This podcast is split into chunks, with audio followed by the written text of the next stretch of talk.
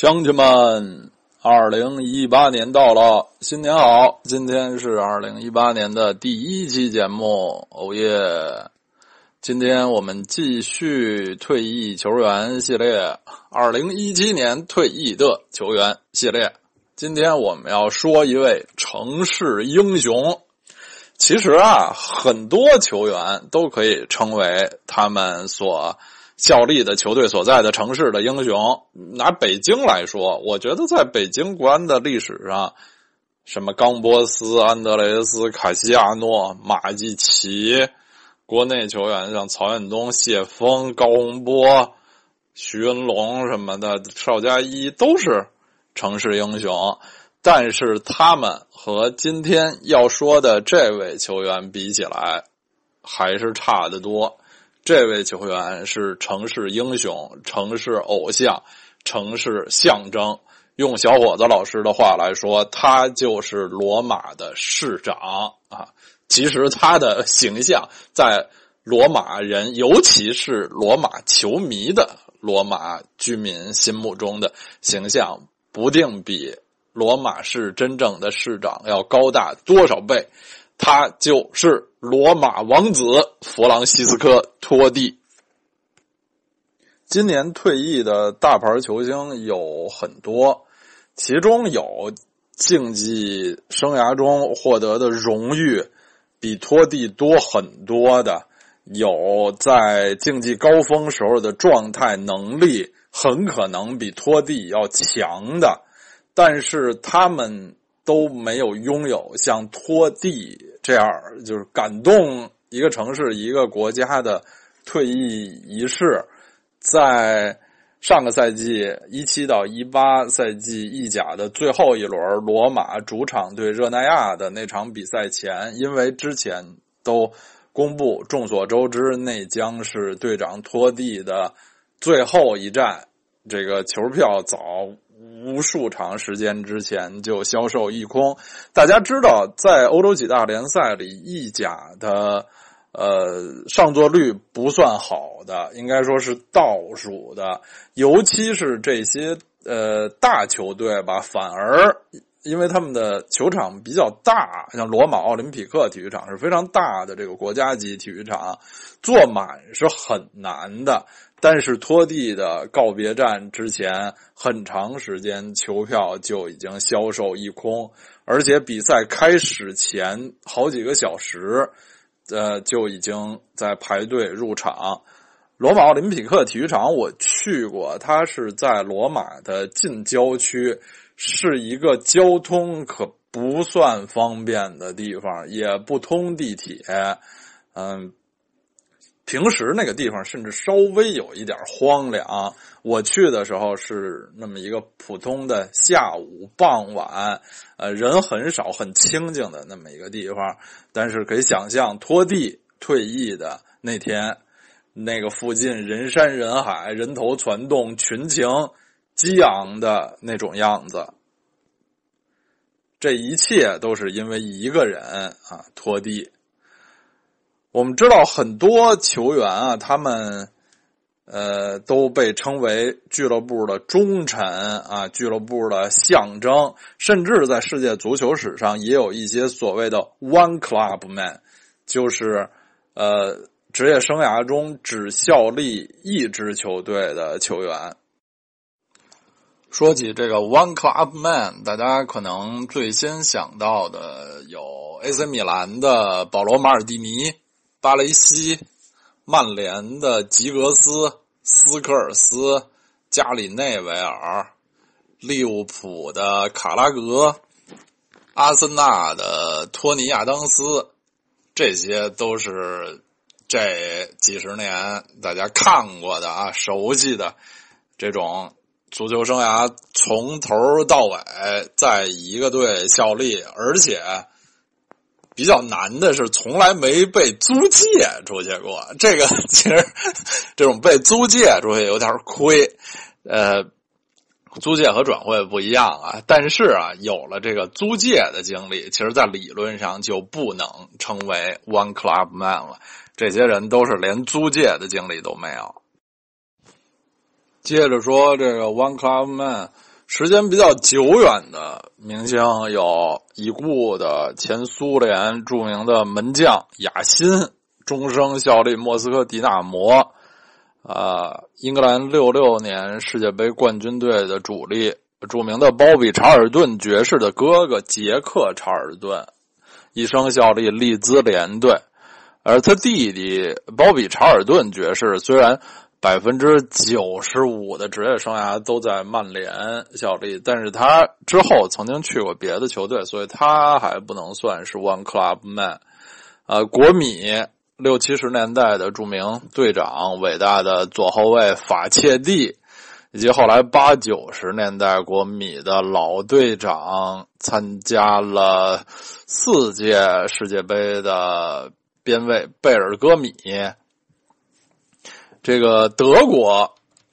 比较多这种只效力过一支俱乐部的球员。五四年德国世界杯的冠军队长弗里兹·瓦尔特，终生在凯泽斯劳滕。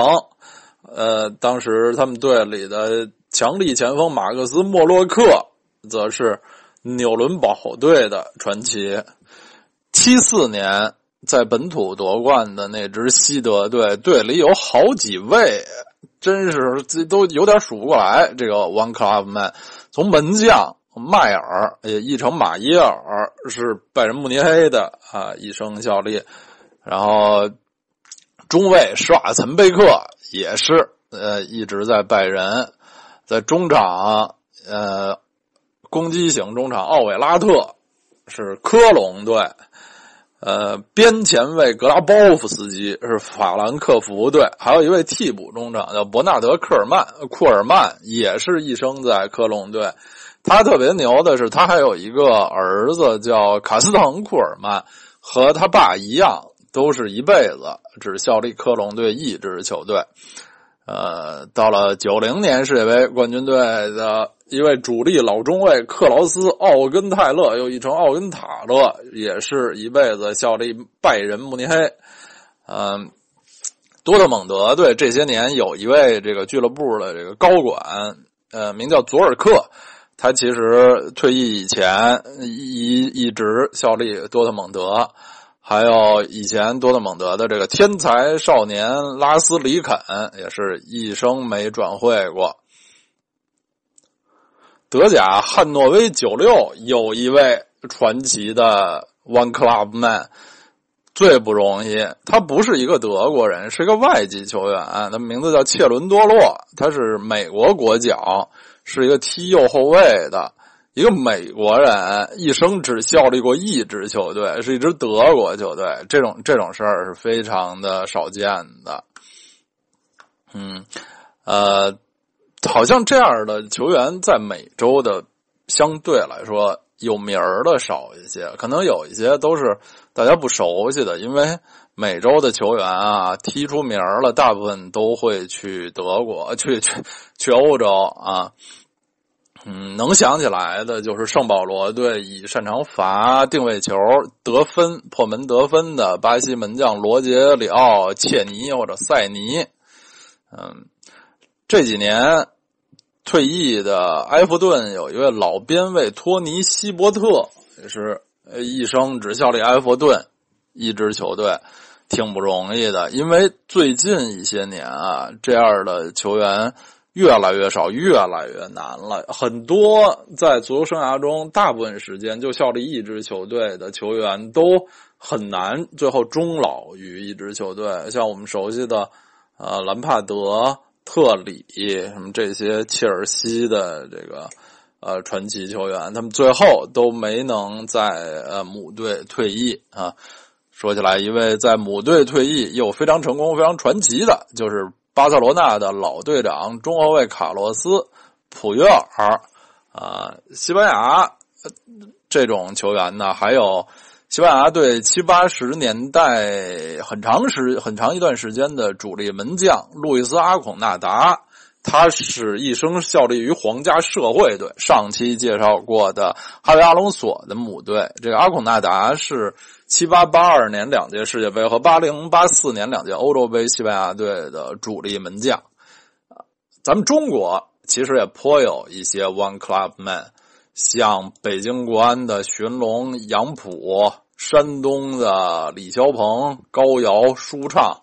天津的于根伟、辽宁的赵俊哲都是一辈子没转会过的球员啊！就我能想到的大概就这些。如果大家还能想到什么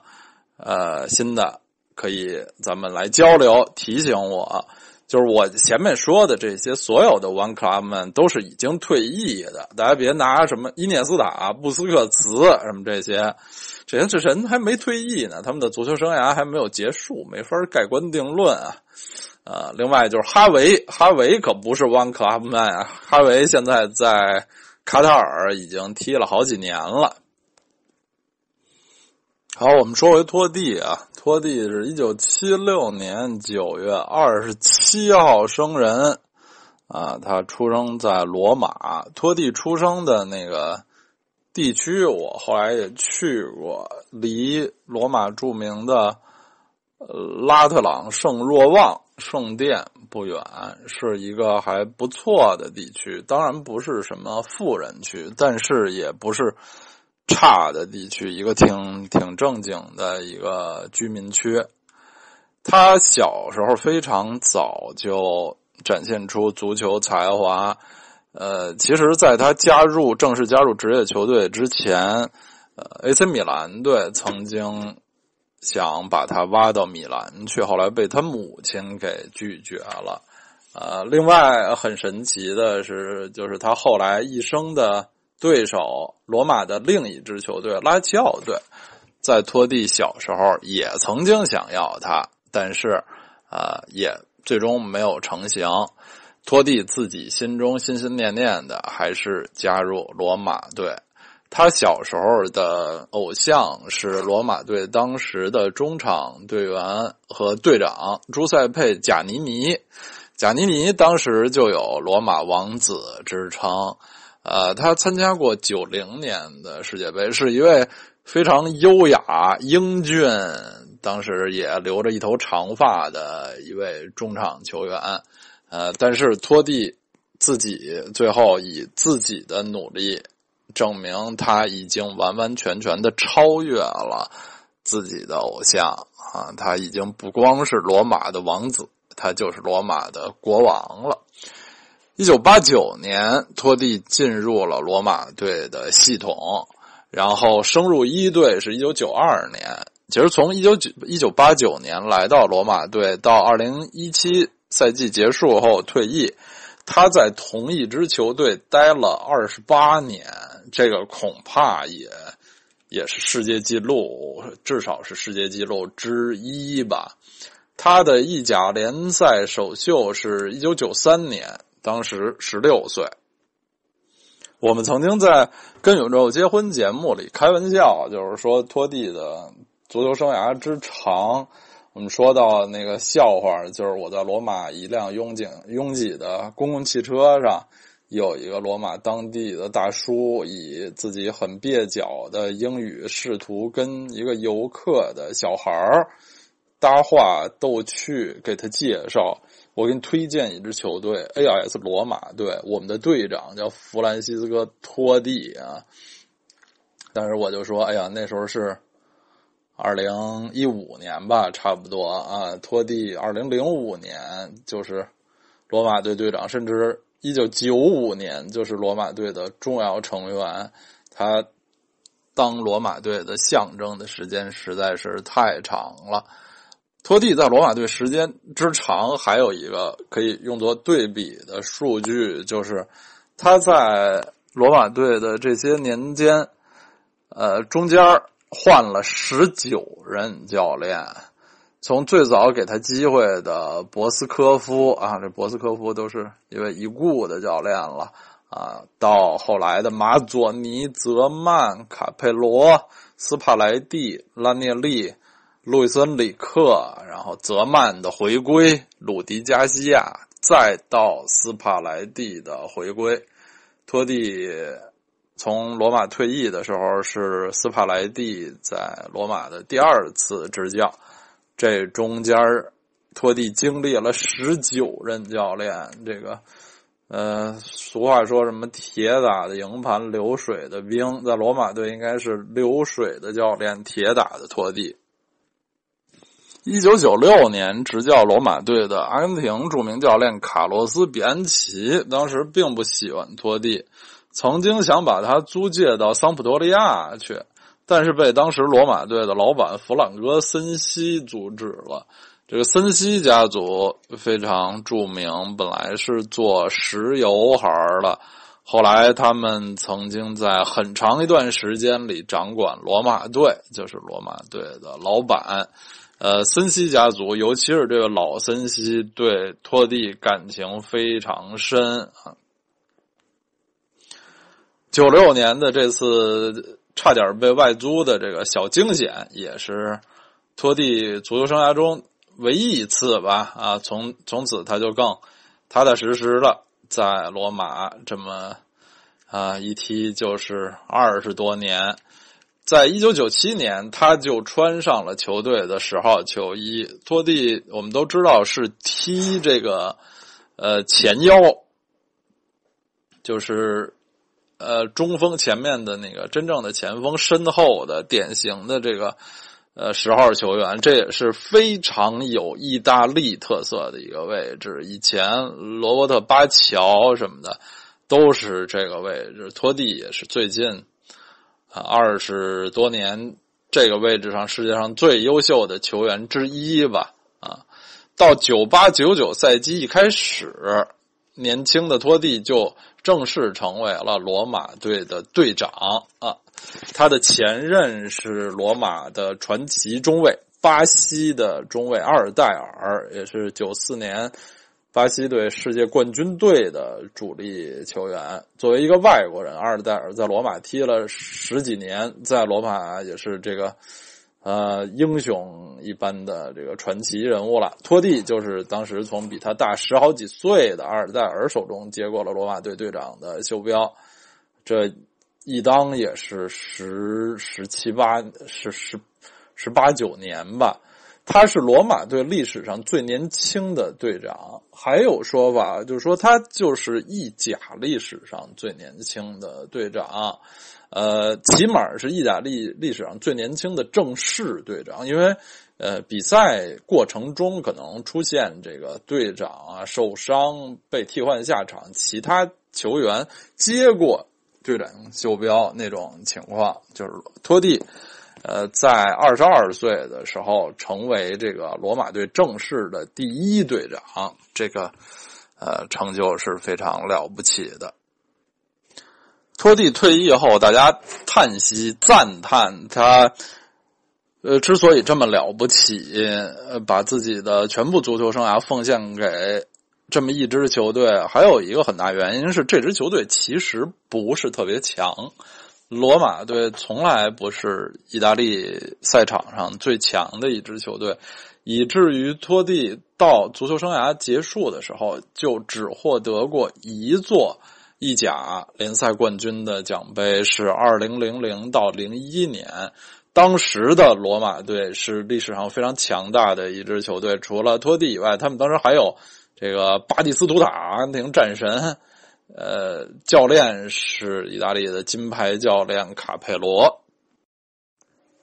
说起罗马队零一年夺冠这事儿，我还记得当年我有一个当时的友人，因为一些学习啊什么的事情不顺，我记得我还拿这个事例安慰他，我说：“你看这人家巴蒂啊，奋斗这么多年，三十多岁了，终于拿到一辈子第一次。”联赛冠军，有志者事竟成，肯定没问题的，也会像巴蒂那样。那年记得罗马拿到联赛冠军了，很多人都是首先是为巴蒂感到高兴啊，他在佛罗伦萨特别忠诚，那么多年，呃，没有希望拿到了联赛冠军，到了这个比较强的罗马，哎，赶上了，挺为他高兴的。当时觉得他身边的托蒂还差不多是一个。小将、年轻球员，在今后的足球生涯中，机会海了去了。谁知道那就是托蒂一生中最后一次、唯一一次的联赛冠军了。现在想起来，二零零一年真是觉得是一个世纪以前的事情了。当时这么多年过去了，啊，托蒂没有联赛冠军的时间也是真够久的呀。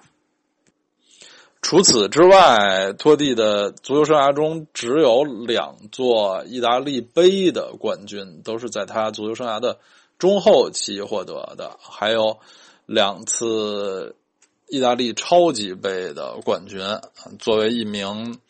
这么著名的世界球星，他的获得的这个团队荣誉是非常有限的。嗯，这也是因为他。踢的这个效力的这支球队实在是不够强，这也又呃从反面证明了他的这个忠诚是多么可贵。托蒂获得他一生中唯一的一个联赛冠军的时候是二十五岁，呃，他二十五岁的时候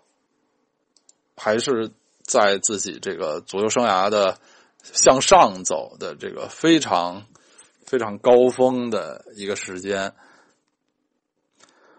两年之后的二零零三年，托蒂曾经有机会非常接近转会到皇家马德里队。当时皇马正在打造自己的银河战舰，也就是现在说的银河战舰一代。当时有罗纳尔多、齐达内、菲格、贝克汉姆、劳尔、罗伯特、卡洛斯、卡西利亚斯这些。超级的球员，但是呃，一来二去吧，最后托蒂还是舍不得离开国家队，没有加盟皇马，这也给大家留下了一些遗憾和遐想。呃，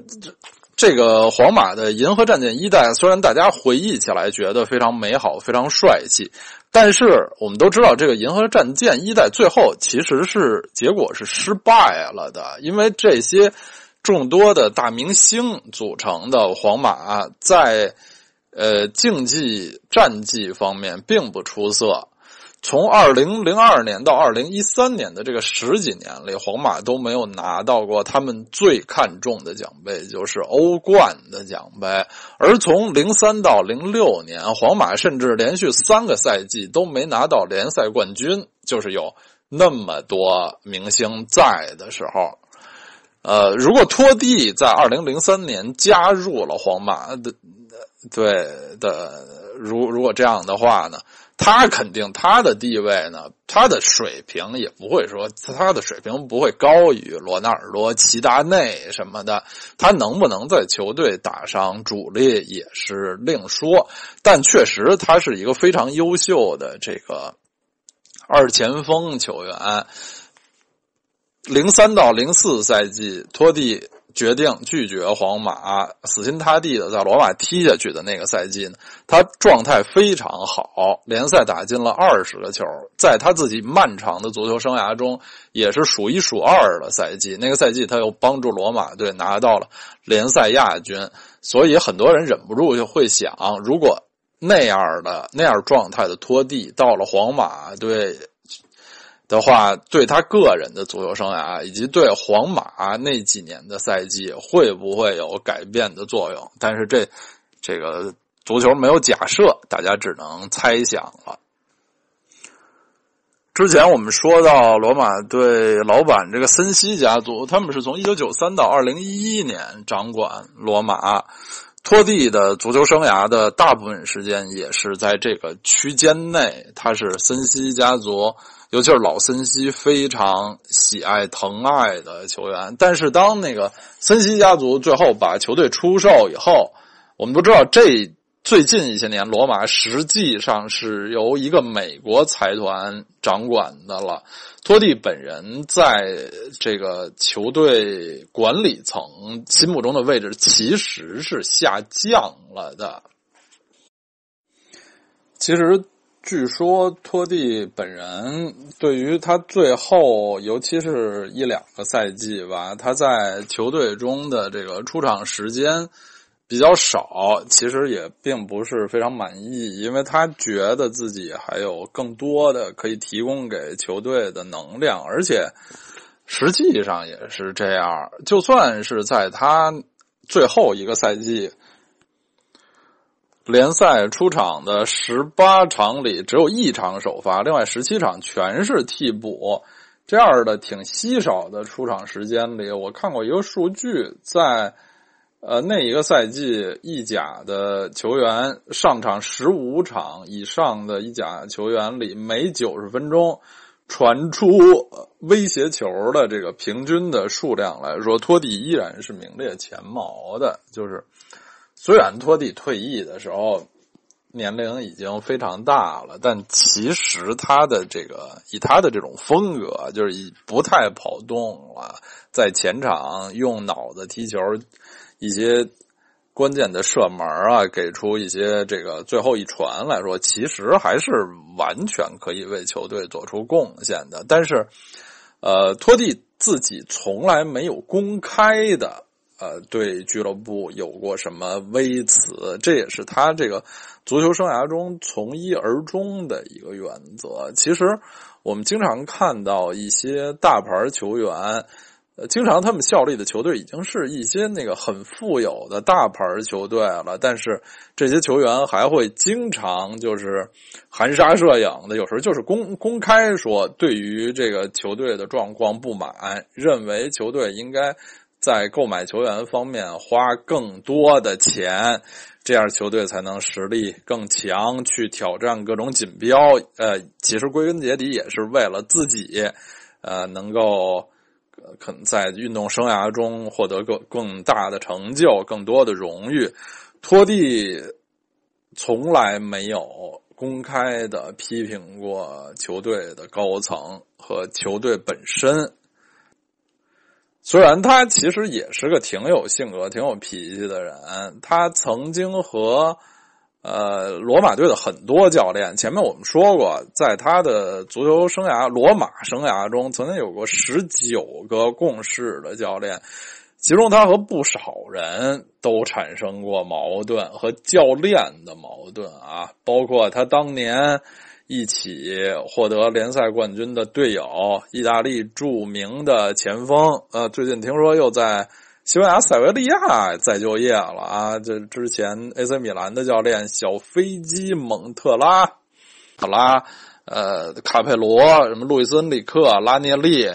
呃，斯帕莱蒂、什么托蒂和这些人都有矛盾，但是。托蒂和这些人的个人的矛盾没有影响他对于罗马队的忠诚，就他一直坚持在这支球队踢球，这才更加的不容易。托蒂在罗马队的这个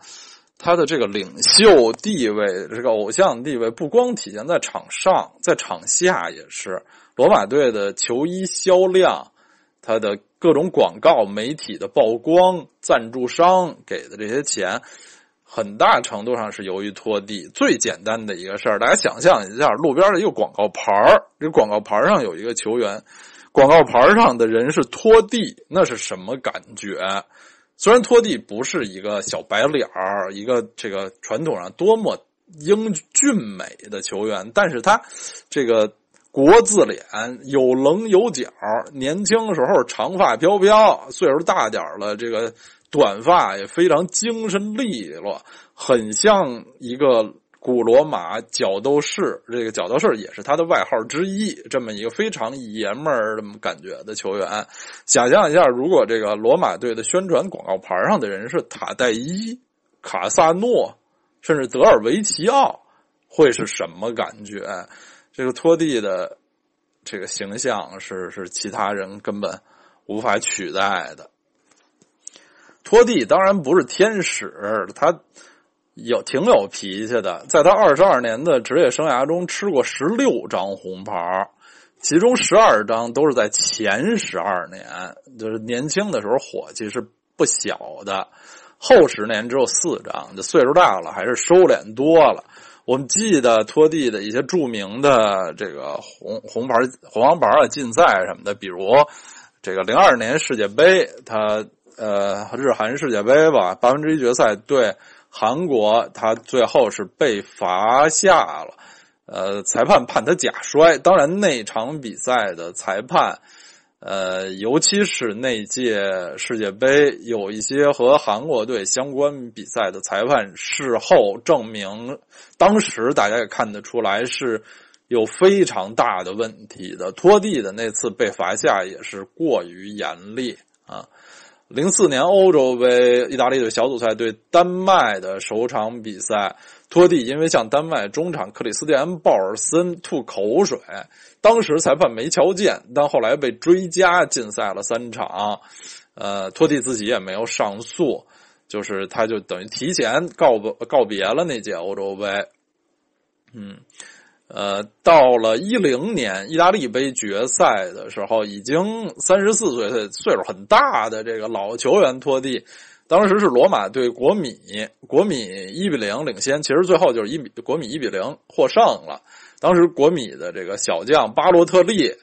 呃，带着球带带带，在对方的这个底线那儿，在三个罗马球员之间还那么带。就拖地从后面冲上去，就是一脚踢在巴洛特利的小腿上，这已经不是犯规，有有些是属于暴力行为了。呃，那也是我记忆里他最后一次在球场上爆发啊！当然，当时托蒂是立刻就被红牌罚下了。托蒂当时那么暴怒，也是因为罗马对吧非常。呃，真是意大利杯这项赛事，罗马队之前很多年都在意大利有杯赛之王的称号，在很长时间里，他们是意大利杯夺冠次数最多的球队。近年来才被尤文图斯超过。托蒂得过两个意大利杯，也是他足球生涯中特别有感情的一项赛事啊，所以他那场比赛才这个最后控制不住了。好，我们说说托蒂的国家队生涯和他的漫长的俱乐部生涯相比，他的国家队生涯相对是比较短暂的，前后只有八年的时间。他一九九八年第一次入选意大利国家队，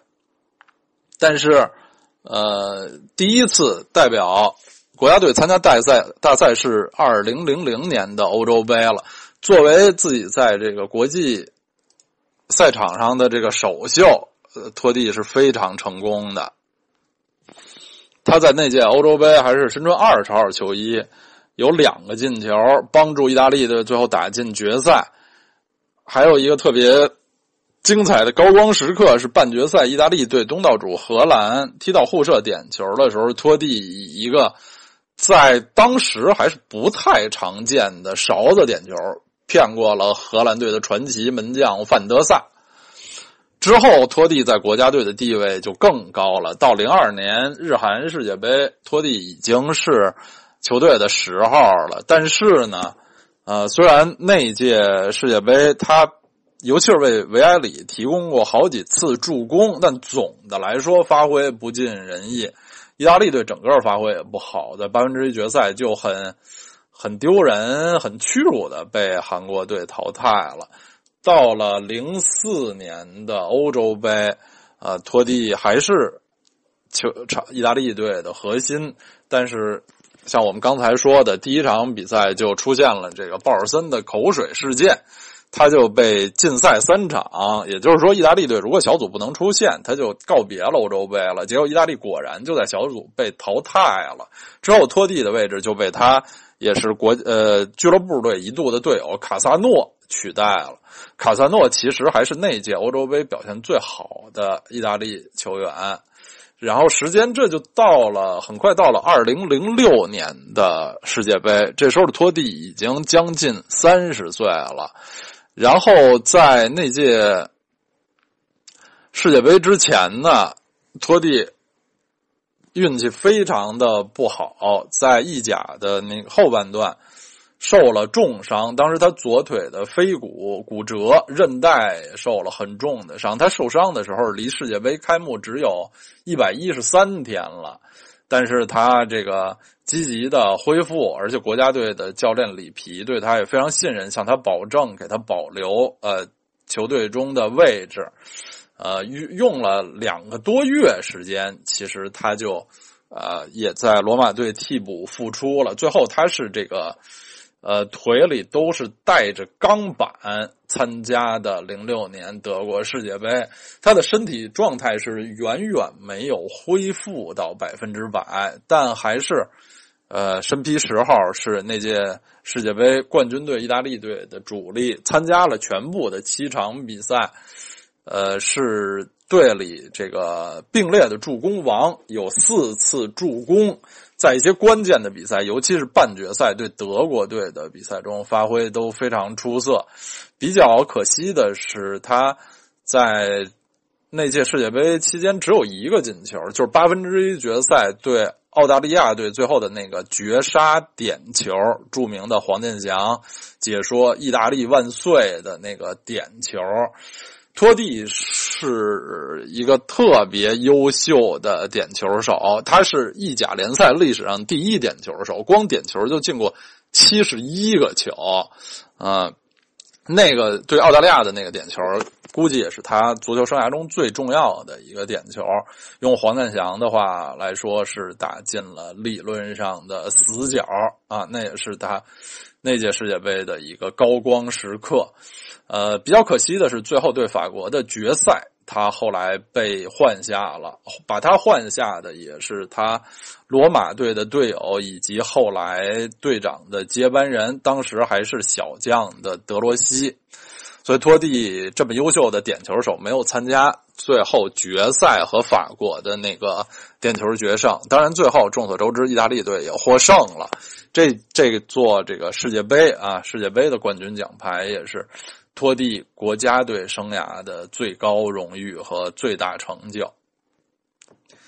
零六年世界杯后，托蒂就告别了国家队。当时他没有把这个话说死，就是说暂时告别国家队吧。之后也曾经有过一些机会啊什么的，但是一来二去吧，最终他没有再。披上蓝色的战袍，他的国家队生涯就终结在了零六年世界杯。他在八年的国脚生涯中，代表意大利队出场五十八次，打进九个球。数据从数据来说是比较普通，但是因为有零六世界杯这座世界杯啊，也还是不错。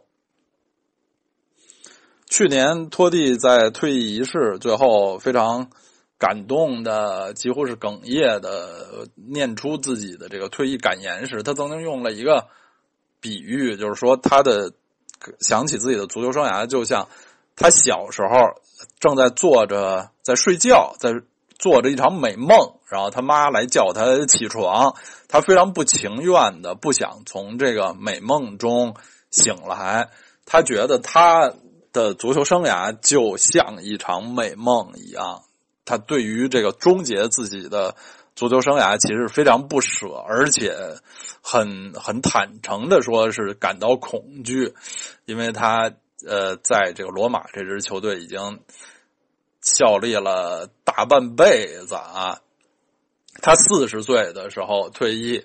在意甲踢了二十五个赛季，为罗马队出场七百八十三场，打进三百零七个进球。更加不容易的是，就是他的这个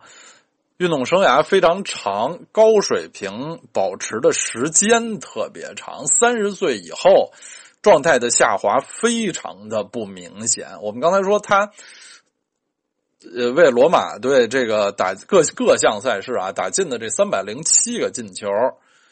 其中三十岁以后，也就是零六零七赛季，他得了世界杯啊，把自己的全部精力都放在罗马队之后。三十岁以后的进球是一百五十三个，一共三百零七个。三十岁以后进了一百五十三个，比三十岁以前少一个，等于以三十岁为分界，前一半和后一半的。成就是一样的啊，在他个人进球方面，这个真是太难得了。我们知道，意大利盛产一些或者是大器晚成，或者是足球生涯特别长的前锋，像因扎吉、皮耶罗，都是三十岁以后还还呃获得了很多的成功。呃，一些小球队的老前锋，像什么迪纳塔莱、佩利西耶。呃，像佩里西耶，还有这个夸利亚雷拉，他们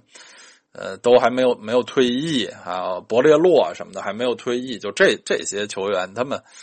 呃岁数很大的时候还是保持着很高的进球率，但是托蒂啊，在数据来说比他们都都出色。托蒂退役的时候，当然是留下了一连串的记录，他是罗马队的队史第一射手。包括啊，队史 既是综合第一射手，也是分别的意甲联赛、欧冠、欧罗巴联赛、欧战第一射手。他是罗马队史的出场记录保持者，包括联赛、欧冠、欧罗巴联赛和欧战。他是意甲历史上最年轻的正式队长，二十二岁三十四天，也是意甲历史上为单个俱乐部进球最多的人啊，是意联赛进球二百五十个。意甲历史第二射手，第一是三四十年代的意大利球星皮奥拉，那已经恨不得不是现代足球了。这个那么长时间以前，很难把现在的足球和三四十年代的对比。托蒂作为这么新的球员啊，能进那么多球。这么多球，肯定在未来的非常长的时间里，这个记录很难打破。他还是意甲联赛历史出场记录第三，前俩是谁呢？猜也都是大有名的人。前两名是 AC 米兰的保罗马尔蒂尼和呃布冯，现在尤文图斯的门将布冯。但是马尔蒂尼是后卫，布冯是门将，托蒂可是前锋啊。呃，另外托蒂还还有。被罗马球迷特别看重的一个记录，他是罗马德比历史第一射手，打进过十一个球。罗马德比就是罗马和拉齐奥队之间的比赛。罗拉齐奥队也是意意甲的一支强队。我做这期节目之前稍微有点好奇，我说查一下，在托蒂的足球生涯中，拉齐奥队获得过什么？结果一查，在托蒂的足球生涯中，拉齐奥队得过一次意甲冠军，五次意大利杯冠军，一次欧洲优胜者杯冠军。现在好多年轻人不懂什么叫欧洲优胜者杯了。以前欧洲不是两大杯，是三大杯，就是冠军杯、优胜者杯和联盟杯。冠军杯现在叫欧冠、欧冠联赛，联盟杯和优胜者杯合成了现在的欧罗巴联赛。以前的欧洲优胜者杯就是每个国家的杯赛冠军之间的一一种比赛。拉齐奥队在一九九九年获得了历史上最后一届欧洲优胜者杯的冠军啊，还得了那年的欧洲超级杯冠军。这什么概念啊？就是在托蒂的足球生涯中，拉齐奥队的竞技成绩其实比托蒂的罗马队成绩还要好。托蒂作为罗马队的。旗帜人物，他是什么心情啊？托蒂曾经和拉齐奥队交手四十四次，打进过十一个球。呃，他在这这些比赛中得过十三张黄牌，也是他呃足球生涯中吃黄牌最多，就是对对方比赛吃黄牌最多的一个对手。但当托蒂退役宣布退役的时候，连拉齐奥。球迷都打出横幅向他致敬，内容是一生的敌人向托蒂致敬。在托蒂足球生涯的后半段，尤其是有几年这个法国教练鲁迪加西亚执教的那个阶段呢，罗马队一度有威胁这个意甲冠军的这个势头。但是每一次最后都功亏一篑，有的时候少的甚至只差两分什么的，所以在托蒂的足球生涯中，他有一个很悲惨的数据是他获得过十六次亚军，包括八次意甲亚军。这个他的最后一个赛季，就是他告别的这个赛季，又是一个亚军。当然是获得了进军欧冠的资格吧，又是一个亚军，结束了他的足球生涯。有些话说起来容易，就说谁谁无条件的爱这支球队，做起来其实是非常难的。当自己这个球队实力有限，一次又一次的在最后时刻或者关键时刻功亏一篑。托蒂心里肯定会想到，他如果当年去了皇马或者去了其他更大牌、财力更雄厚、资源更丰富的球队，他的足球生涯会是一个什么样子？其实这也能从反面来证明托蒂对罗马队的这种忠诚是多么不容易，尤其是在现代足球已经非常商业化的这个。环境下，这种忠诚几乎可以说是不可复制的了。说到拖地，不能不提一本书，或者说一套书，叫《拖地笑话集》。这个话题当然有点老了，这是二十一世纪初的，当时的挺热门的那么一条新闻。拖地呢，和很多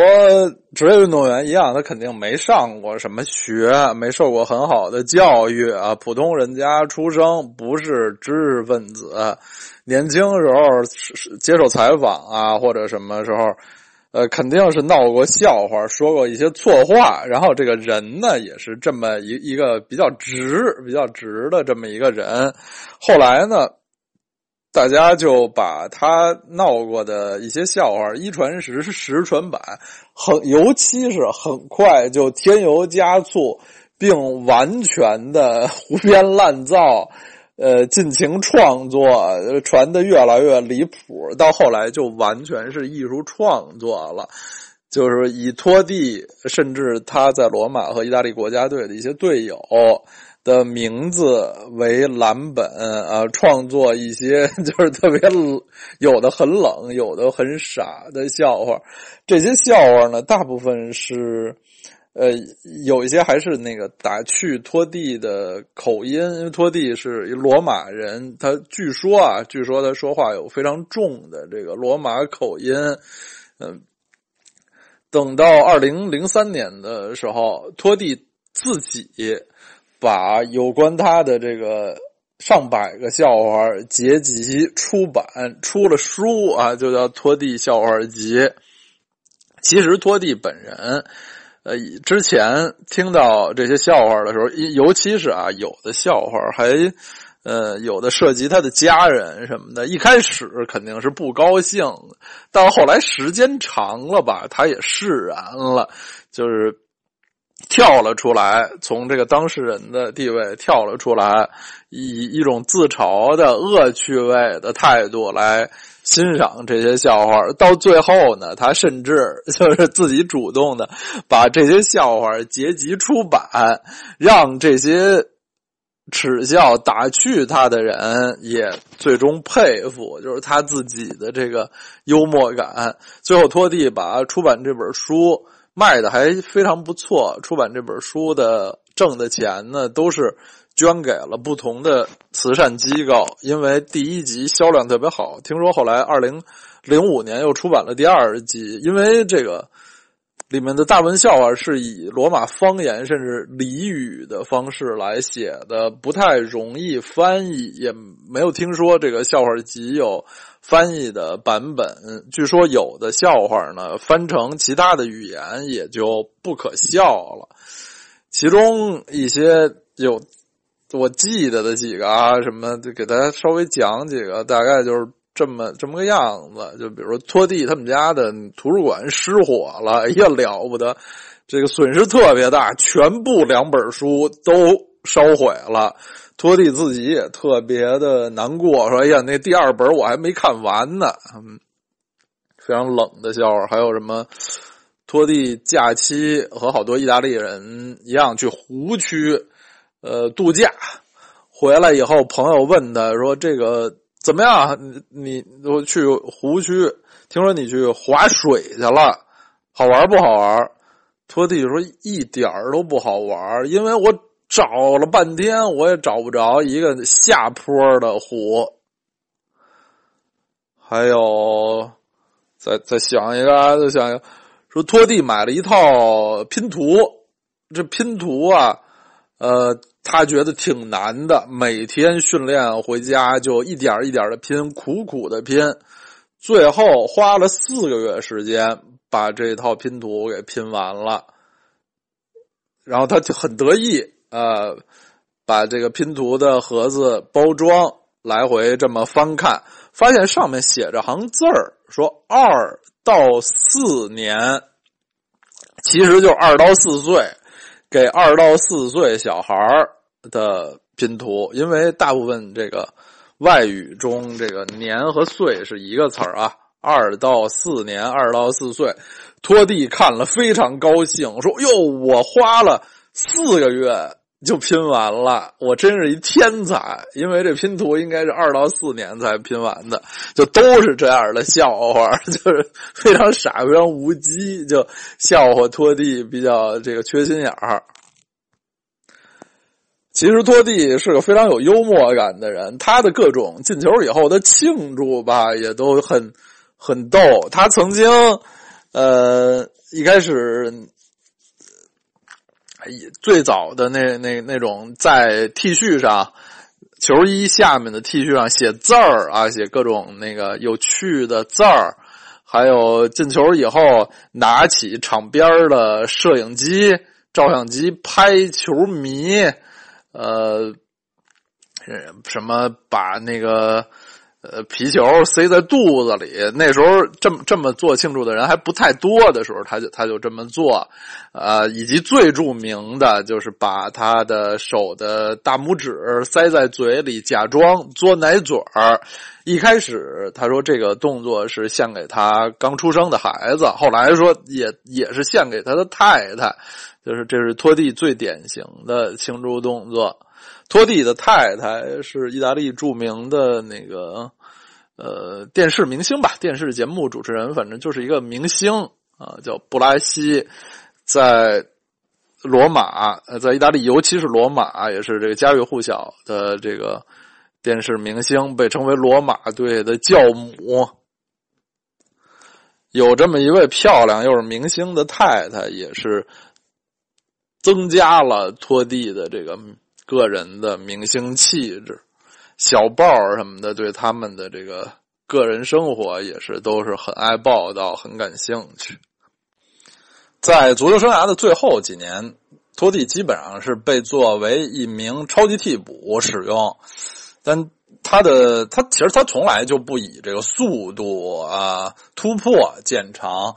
除了这个射门，他一方面擅长这个右脚的怒射、大爆杆的怒射，